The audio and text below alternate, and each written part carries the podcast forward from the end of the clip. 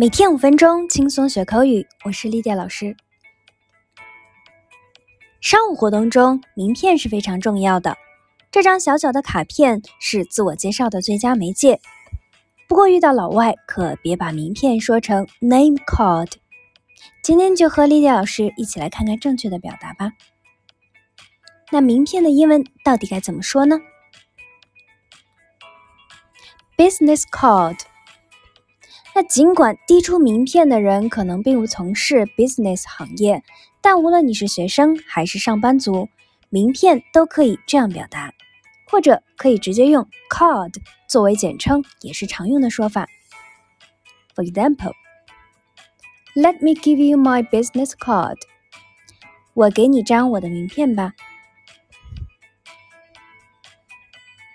好，下面我们来说一说身份证用英文该怎么说。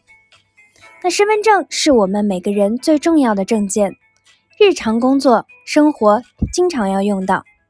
身份证可以说 identity card、identification card or ID card.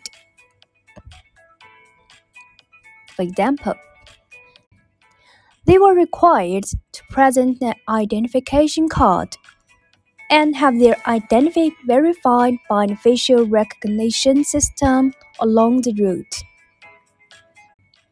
他们被要求出示身份证，并让沿途的面部识别系统验证他们的身份。